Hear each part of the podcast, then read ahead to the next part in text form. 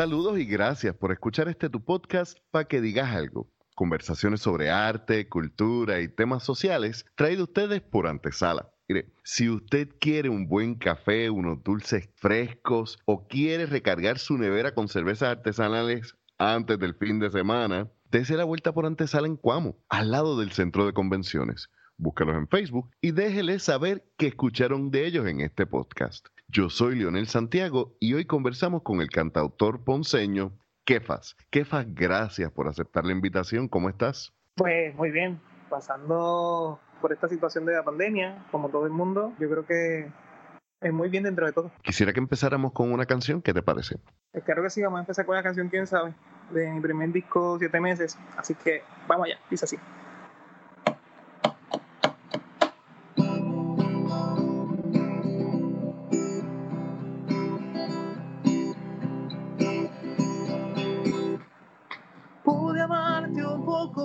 En eso yo fallé. El tiempo no nos perdonó, el momento ya se fue. Tu linda inocencia perdida en la niñez, donde era tu alma y corazón a vivir sin confiar en el amor. Quién sabe, mañana las puertas de este mundo nos traigan más profundos.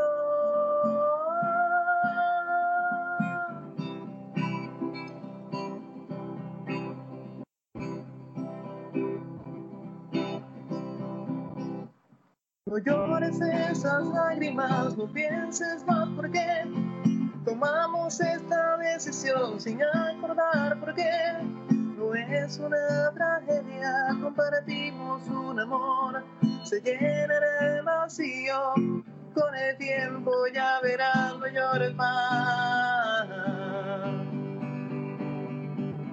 Quién sabe mañana las vueltas de este mundo nos traigan amores mil veces más profundos.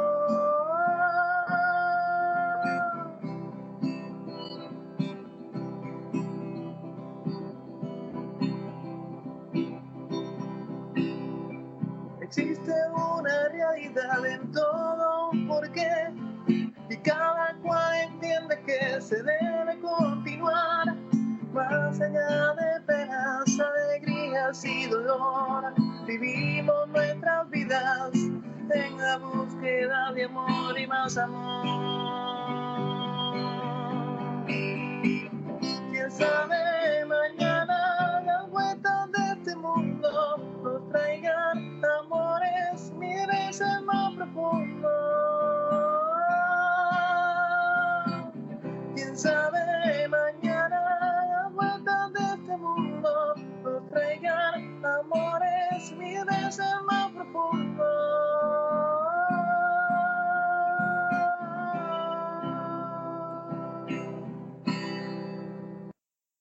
Que muchos recuerdos me trae esa canción, mano. Me acuerdo de Bembelé, de, Ah, de todas las veces que, que que compartimos pensé la... que era el recuerdo de ay. No, no, no, no, no, no, no, no, no, esa No, ¿sabes época no. No, no, no, no, no. Hicieron un comentario en estos días de que cuando tú escribes una canción a alguien o haces algo, dedicas una canción, tú se la puedes dedicar a otra persona. No, definitivamente no. Lo mismo con los pues, poemas. Estamos discutiendo eso. Porque alguien dijo como que sí, que sí, yo no, no se puede, no se puede. O sea, si tú escribes una canción, haces un poema o dedicas una canción a alguien, esa canción es para esa persona. No hay break de que se pueda Reciclar. No, no hay break, o sea, no hay forma. Imagínate, yo dije, yo le puse por ejemplo, y coincidimos, en, en el que estaba entrevistando, coincidimos y dice, imagínate tú dedicar Eres de Café Tacuba. Entonces como que, no, esa canción no se puede. Eso me acuerdo un meme Imagínate. que un meme que vi los otros días que decía, "Oye, chica, ¿qué tal si vienes a mi casa y hacemos el amor mientras destruimos nuestras canciones favoritas, añadiéndole recuerdos que después serán dolorosos?" Ok, ese fue un meme, era por Eh, It, it- it went dark. En esa canción, eh, tú tienes una línea que dice, no es una tragedia, compartimos un amor.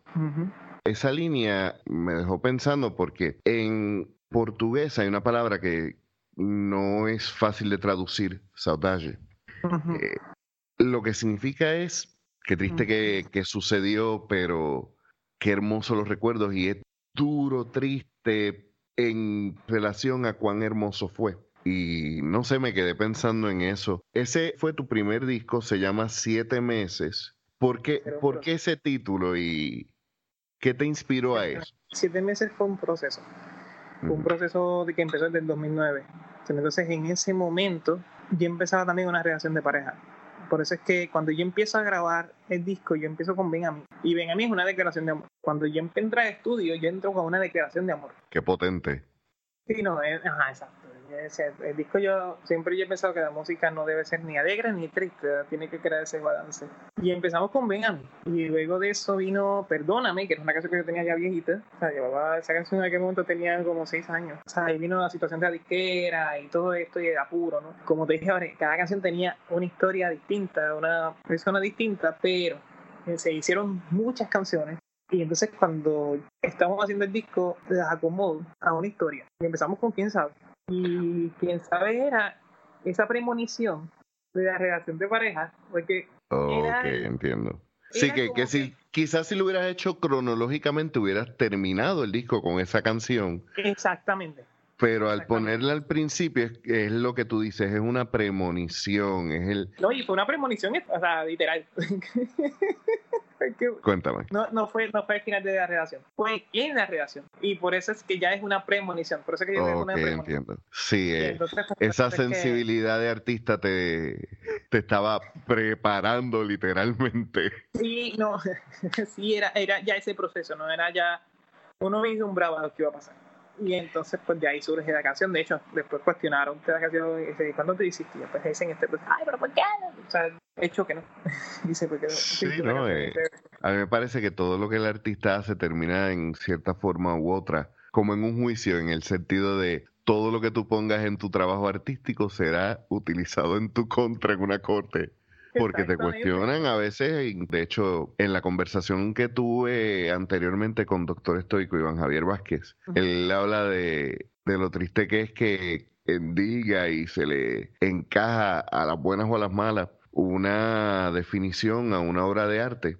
Y a veces el, el artista no dejó dicho lo que quiso específicamente decir con la intención de que el público se viera reflejado en la obra, pero también uno no se va a separar de, de la situación. Yo creo que, que, uno a veces hace, por ponerte un ejemplo, a veces este, otra canción de siete meses. Yo me recuerdo que estaba con el productor en aquel momento en el estudio, yo no siento que la canción ya pueda cantar, lo que, lo que describe la canción era fuerte. Que a veces yo voy contigo y tú te vas conmigo. Es que a veces la desesperación y el deseo juegan a ser Dios. Esa es una de las líneas que yo, desde la primera vez que la escuché. Esa línea trajo muchos problemas y mucha polémica. Y yo recuerdo que desde la primera vez que yo escuché esa canción, esas son líneas que yo envidio. Esas son líneas que ¿por qué no se me ocurrió a, mí primero? Y de hecho, fíjate, estoy saltando bastante de aquí para allá, pero eso era algo que quería preguntarte sobre el proceso creativo. T.S. Eliot, el poeta, decía que el poeta joven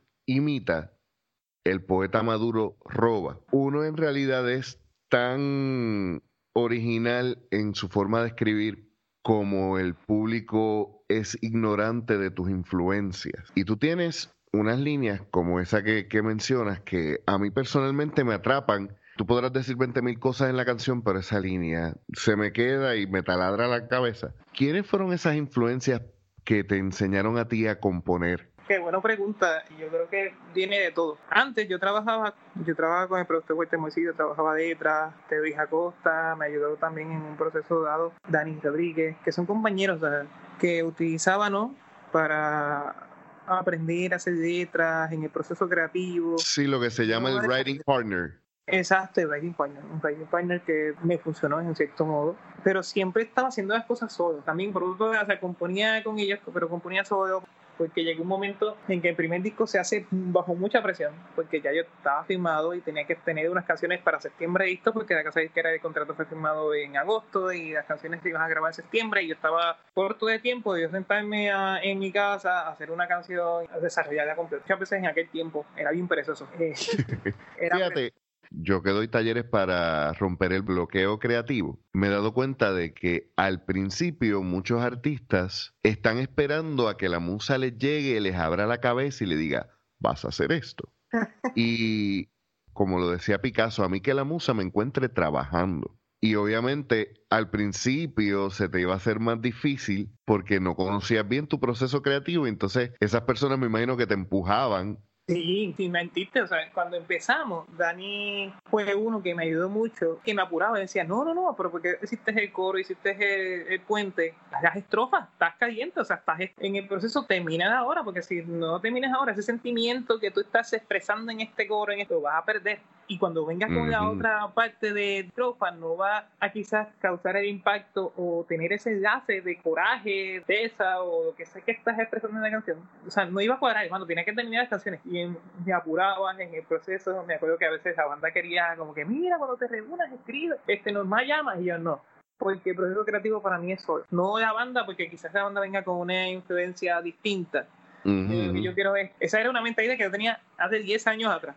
Otra cosa que también he, visto mucho es el hecho de que algunas personas se niegan a la idea de crear en colectivo, por ejemplo, o de trabajar con partners creativos, porque piensan, no quiero influencias de otras personas, yo quiero que sea mi idea solita, solita, solita. Dejo una pregunta más o menos en el tintero. En esas influencias, tanto de esos compañeros que mencionas como artistas que sigues, líneas que tú dijeras, ¿por qué no la pensé yo? Hay una canción de Ignacio Peña, yo estaba hablando con Ignacio, en esta búsqueda ¿no? de crear canciones, él me dice, piensa en la canción que tú hubieses deseado a ver, él me dice a mí, y yo le digo, hay una canción tuya que se llama lo que yo, eh, la canción tiene un nombre, es un número, no tiene nombre, pero lo que pasa es que en la banda le decían lo que yo te amé.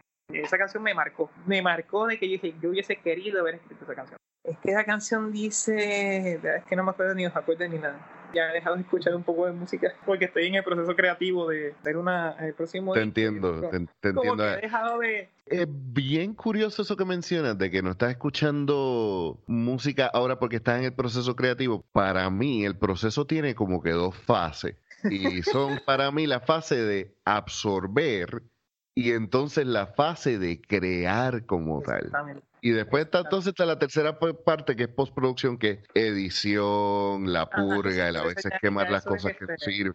¿Te pasa entonces a ti también? Cuando tú estás en el mood de crear, yo como que me encierro y voy a crear, no necesito influenciarme. Exactamente. Y yo creo que ha pasado por todos los discos. Cuando hicimos siete meses, yo empecé a escuchar música de España y bandas de Argentina y Chile. Empecé a escuchar esta música hasta que entré al estudio ya dentro del estudio no escuché nada, solamente estaba enfocado en lo que estaba haciendo dentro del estudio. Estaba enfocado y no escuchaba nada.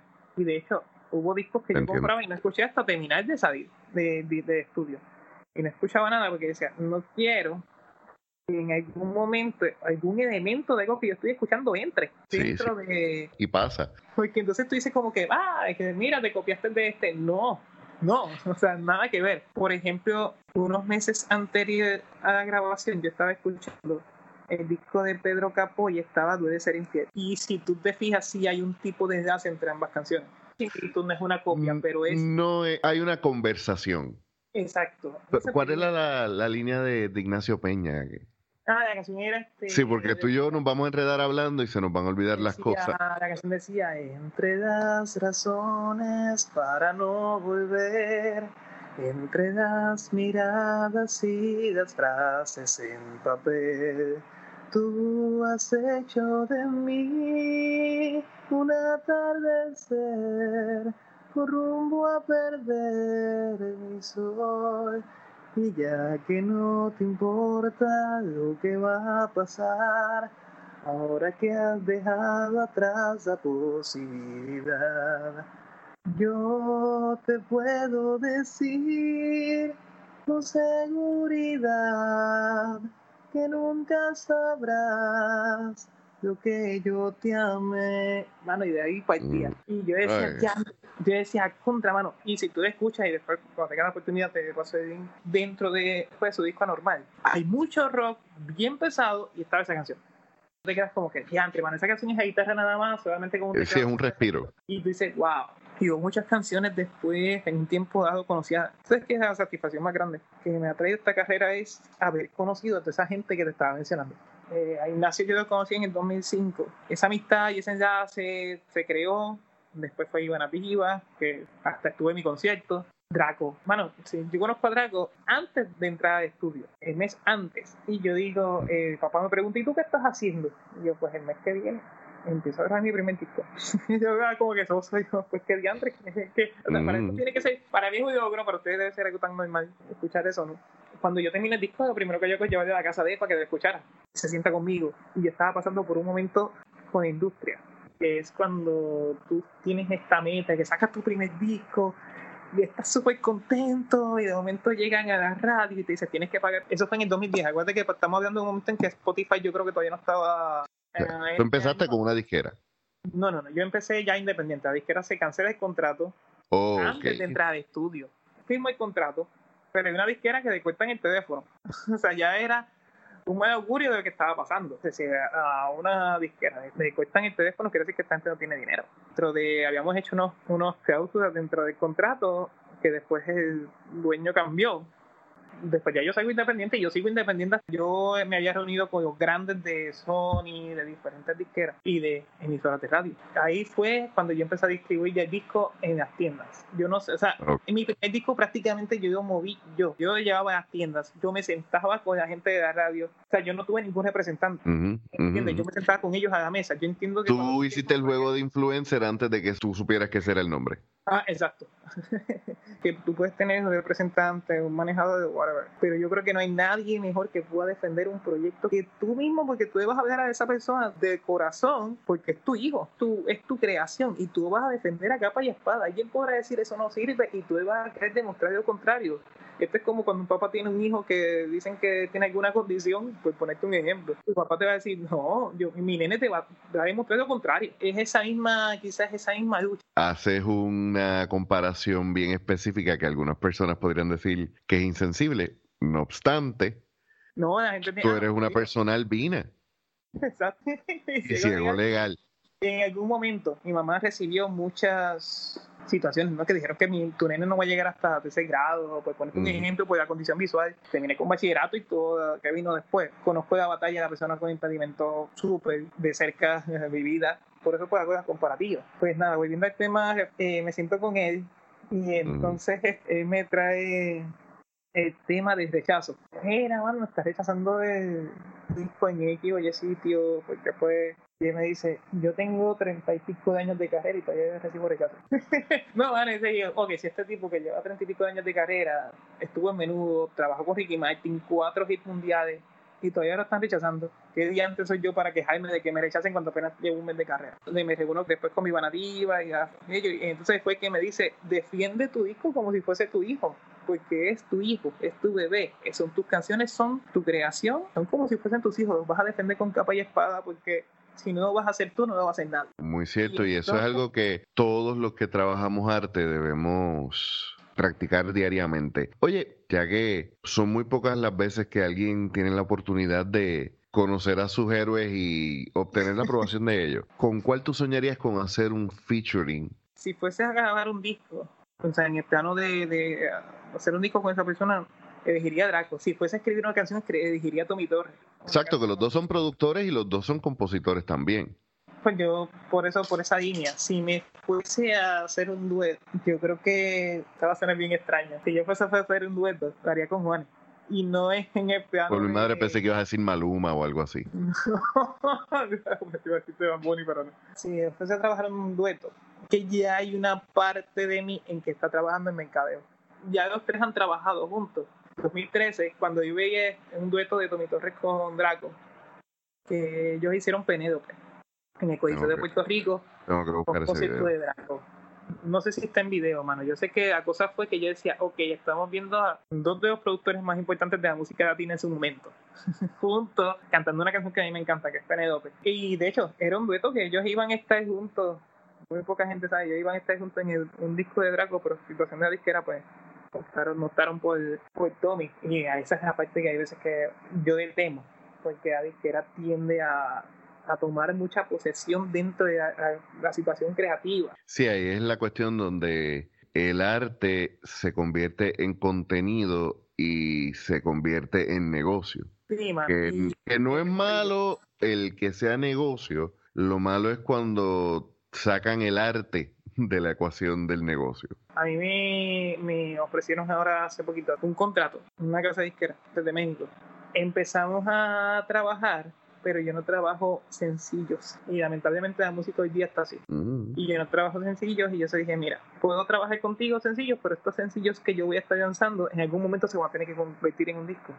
Exacto. Yo no te puedo traer 20 canciones sobre la mesa y tú eliges cuál es la más mercadeable, porque si yo voy a trabajar el concepto de disco, todas tienen que tener un enlace. Son canciones que, que yo trabajo basándome en eso, en, en enlace, que esta tenga una conexión con esta para narrar una historia dentro de, de Sí, algo, tú- álbum humano. Exacto, tú, tú eres fanático de la idea del álbum conceptual. y está regresando en algunos aspectos, en algunas, en algunos lanzamientos recientes se está viendo. Mano, los mencioné también en el episodio anterior. Mi disco favorito este año es un disco de hip hop y es un disco conceptual. es un dúo de Estados Unidos que se llaman Run the Jewels. Es música de protesta. Y el disco, mano, eh, es eso, te cuento una historia. Pero nada, exacto. Entonces tú le propusiste fuimos, a ellos. Sí, no, vuelvo y digo, una, una hora de podcast y tres horas de grabación. Entonces le, le dijiste No, yo solamente... trabajo ese tipo de conceptos. Pues tuvimos discrepancias nuevamente. Yo creo que yo nací para ser independiente, pero ¿sabes qué adopté? Y aprendí en el proceso, tú siendo un artista independiente, trabajar el formato de casa disquera. Pues yo estoy trabajando el formato que ellos me dijeron. Vas a hacer canciones cada tres meses, creo que es. Era un sencillo nuevo para darle tiempo a promocionar y voy a trabajar ese concepto. Voy a trabajar ese concepto, obviamente, voy a trabajar el concepto basándome en que voy a lanzar un disco eventualmente y voy a ir soltando esa sencillo sencillo hasta crear entonces todo para que se saque el disco no es mala idea que ellos presentaban pero entonces como No, que- porque lo que te, lo que te permite es, eh, es ser más efectivo en la forma de producir. eh. La palabra en español se me va ahora mismo, streamlined. Eh, es más práctico, es más funcional. Y si tú lo aplicas a lo que te gusta hacer a ti, al- a, tu trabajo, pues tú, citando al apóstol Pablo, tú lo escuchas todo y retienes lo bueno.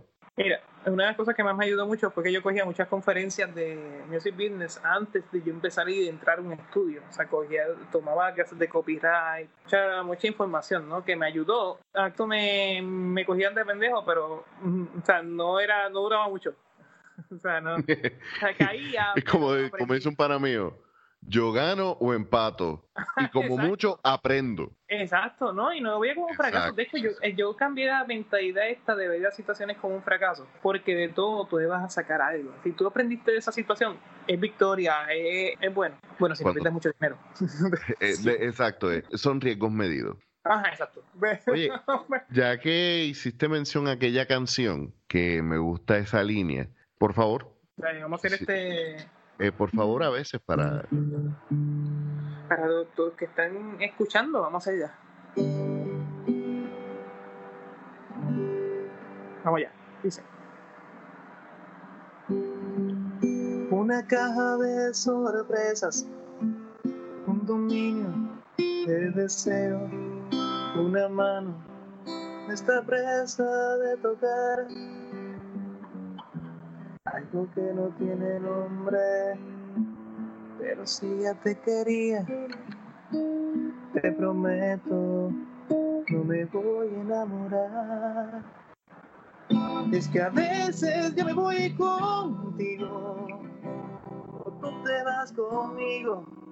Es que a veces es tan diferente cuando no sabes lo que sientes. Que a veces la desesperación y el deseo juegan a ser Dios y es que a veces solo quiero tener lo que está mal pero siente bien.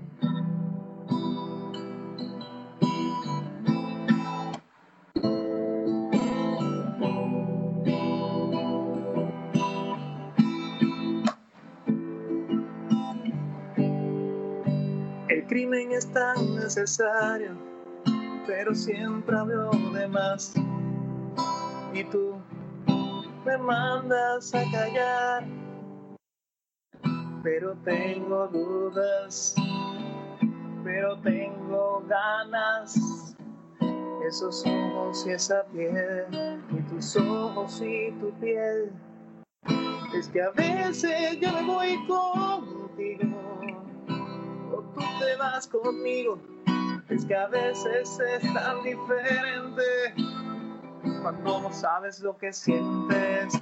Es que a veces la desesperación y el deseo juegan a ser Dios y es que a veces solo quiero tener lo que está mal pero siente bien pero siente bien pero siente bien pero siente bien pero siente bien Nice. Sobre ese proceso creativo, Ajá. yo conozco muy poco de, de música. Lo que conozco es lo, lo básico que aprendí jangueando con músicos y dos o tres clasecitas de solfeo. Pero a veces a mí... Sigue viendo con ellos. No, yo no bebo, yo era el- siempre el Ah. conductor. Oh, oh. Yo siempre he sido el conductor designado. A mí me da la impresión de que escribir una canción es como escribir un poema dos veces, porque por un lado tienes que escribir la letra, que dependiendo de la canción, obviamente, es un poema, pero por otro lado entonces tienes que escribir la melodía que la casa, que tienes que tener en consideración las emociones que, que brindan las tonalidades, los acordes, etcétera, pero también la métrica. Exactamente, esa es la parte que fastidia. y, y tienes que acomodar todo eso para que, por un lado, el poema, en la letra, y por el otro lado, la música. Y de hecho, no hay tanta diferencia. Basil Bunting decía que la poesía debía componerse en voz alta porque la poesía es un sonido. ¿Cómo es ese proceso para ti? Tú eres como Paul McCartney con Yesterday, que empezó con una melodía y después le vas buscando la letra, a veces tienes la letra. ¿Cómo es ese proceso para ti? Ah, la letra se trabaja primero y después se hace la melodía. Basándome en buscar la emoción, se hace la letra Ujú. y después la, la melodía, buscando con la melodía complementar la canción. Eh, como bien tú mencionaste ahorita, el borde de un saxo. Y- Sí, antes de, antes de, Ah, empezar a grabar, antes de empezar a grabar, me te mencioné una línea de Esa esa canción canción. al borde de un saxo. canción- sí, esa canción se hizo la, la letra primero y después se hizo la música. Y entonces yo empecé, esa canción empezó con, esa canción, el demo empezaba con un saxofón solo. Nada, el saxofón solito tocando y la guitarra. Cuando estaba haciendo la, la melodía dije, esta canción tiene que ir de menor a, a mayor, o sea, de, de pequeña a grande Sí, un crescendo. en un creciendo, o sea, era de que fuera cuando terminara fuerte, que terminara porque pues necesitaba un mensaje, ¿no? Le estaba llevando un Mm. mensaje de, de respeto a los inmigrantes. Sí, de hecho, a mí te compartí una línea y tú me Ah, dijiste, sí, sí. esta es la canción más triste y nadie le hace caso. Y de hecho la canción es una de las canciones más tristes. Es una canción triste que nadie hace caso. eh, yo creo que es porque no han captado el mensaje. No han captado el- que se quiso decir con la canción. De hecho, esta canción yo la estrené en septiembre del 2016 porque quería que saliera antes de las elecciones de ese año. Para ese tiempo yo estaba trabajando y no le pude dar quizás la promoción que merecía la, la canción como que se ignoró hasta que sale el disco y la gente me empieza a escribir de la canción. Vamos a hacer ahora. Escucha la canción.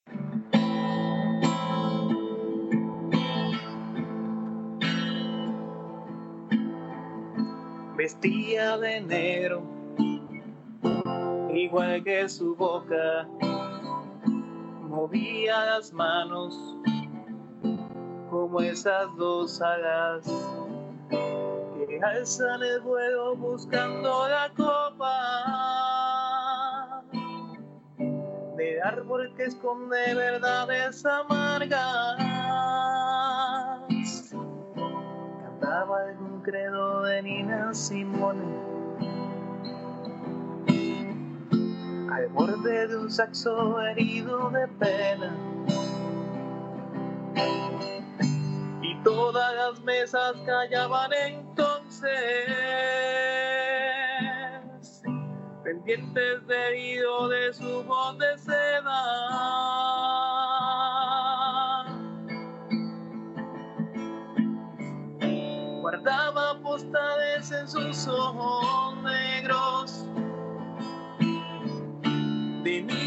Descalzos y hambre reciente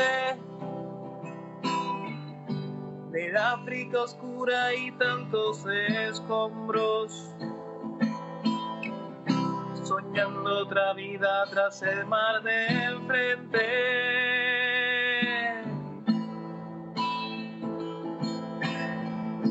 Cantaba los martes, los jueves y viernes, tras ellas amable del viejo cuarteto. Dejaba una estela de sexo presente y hermosas caderas diciendo hasta luego.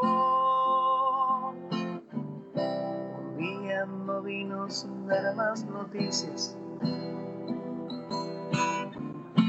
Se quedaron mudos todos los acordes. Compuso mostramos aún esa herida de no saber cierto aún ni su nombre.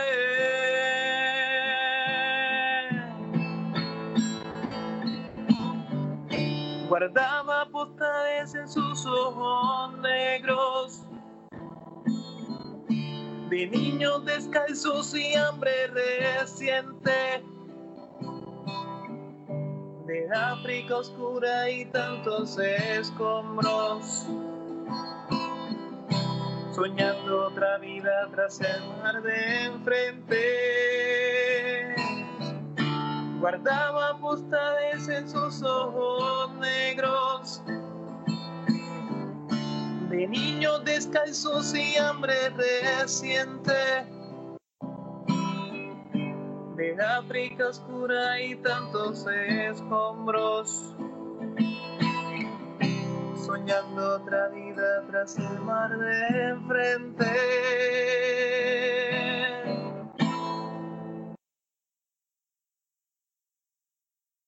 Ay Dios. Este.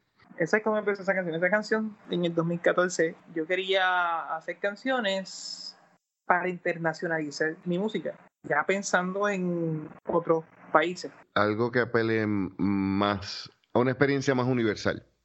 Exacto, Ajá, más experiencias universales, algo que ha afectado al rock nacional es que las letras son muy regionales. Ya sé que esto va a traer polémica, pero son otro puente. El punto es Fíjate, quiero detenerme en eso.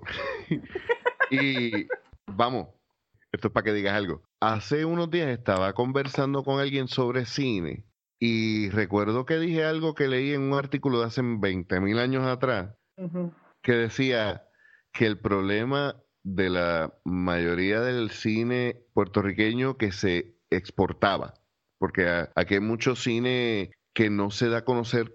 Tú ves una película puertorriqueña y tú sabes que tú estás viendo una película puertorriqueña, no que estás viendo una película en Puerto Rico, no una película de puertorriqueños. Es como que hay una estética, un sonido, eh, eh, un acento. Y pana mío, que estudió cine, me dice, sí, yo le llamo eso el efecto Jacobo Morales. Todas las artes tienen algo de regional. Sí, estoy pensando y es cierto, o sea, es cierto. Sí, todas las artes tienen unos regionalismos que son bellos, que son hermosos y que se pueden trabajar, pero que uno no está obligado ni atado casi de forma religiosa a ellos. Eso no, no te va a permitir necesariamente entonces crecer como artista. Son influencias que tú quieres adquirir no solamente en los estilos musicales o los géneros, sino en las temáticas que quieres tocar como dice, o sea, si esto viene del 2014 para el 2016, hay unos temas muy importantes, por eso es que me choca cuando dice tiene postales en sus ojos negros. Hay una imagen, no sé si te acuerdas de una imagen de un bebé que su casa o algo así se hunde en el Mediterráneo y nene se queda flotando. Yo siempre he querido tocar el tema de inmigración. Siempre era uno de los temas que yo entendía que debía tocarse porque tú no sabes las circunstancias que lo llevaron a estar en donde está. Creo que una persona por puro gusto no va a dejarse de su familia y de su país, que hay un dolor dentro de inmigrante que se va para buscar mejor vida, porque siempre que voy a, especialmente a Estados Unidos, toco el tema con ellos de, taxista o whatever que, me atiende y el acento, pues uno, oye, tú eres sí, sí. Ah, oh, especialmente o o de nueva esclavitud, que son los que trabajan en cruceros. Y entonces, pues, yo siempre digo, están, aquí por algo. Me fue puro gusto, ¿no? Siempre quise hacer el tema de como diantre, luego el contacto de Juan Mari Montes, eh, de Getrista, trabajado para Anato Roja y el Bosé, una trayectoria súper salvaje. Y logro este contacto y digo, vamos a trabajar canciones y yo quiero trabajar canciones y quiero que me hagas el coaching. Para yo aprender a, a internacionalizar mi letra, hay cosas que yo nunca voy a ver en Puerto Rico. Hay muchas cosas que quizás, vamos, estamos en una isla, estamos encerrados. no, estamos este, muy expuestos a muchas cosas. Y yo quería, pues, experimentar eso y de ahí surge la canción. Quería que fuera un mensaje, mano un mensaje de respeto. Tú no sabes las circunstancias que llevaron a esa persona a estar ahí. Como el final de, la canción, ella desaparece. sí, eso, por eso es que eh, ese final a mí me se me forma un taco en la garganta cuando dice se callan los acordes, se callaron los acordes. Ah, llevamos a esa herida y no sabes si eres tú aún ni su nombre. O sea que tú no le prestaste importancia a esa persona solamente hasta que desapareció no, y que no le prestaste o sea, te entretenía, pero no le prestaste importancia a lo que estaba diciendo, a lo que estaba cantando, a lo que sentía. que obviamente entonces tú te, identificas con ese inmigrante siendo tú también un artista independiente. Sí, 16 años. Yo fui a Alemania y veía mi primera experimentación de, de ver al, al africano pintando Europa. Mm. Porque muchos housekeepers eran de, eran africanos brincaban.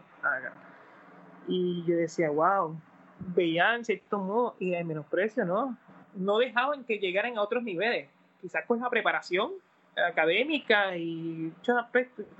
Uno de los retos más grandes del el inmigrante cuando sale a buscar una mejor vida es que tiene una economía un poco más estable que en su país, pero teniendo una mejor preparación muchas veces no tiene la capacidad ni posibilidad de una movilidad social inmigrante legales. Amén de todos los problemas que vienen después de cuando son inmigrantes con que son indocumentados, porque nadie es ilegal en este mundo.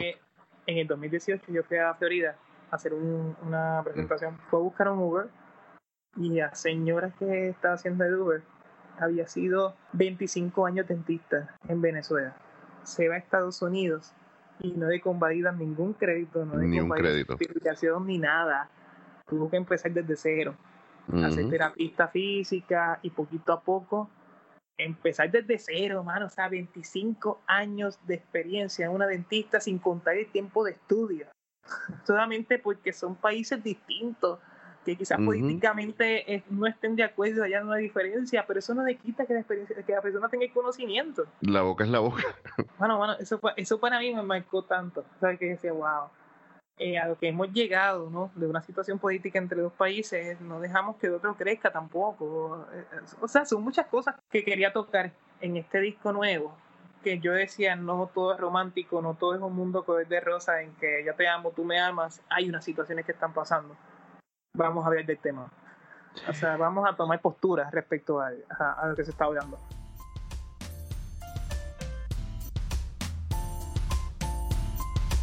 Bueno, vamos a dejarlo hasta aquí por hoy. La próxima semana continuamos nuestra conversación con Kefas. En las notas encontrarán las redes sociales de nuestro invitado.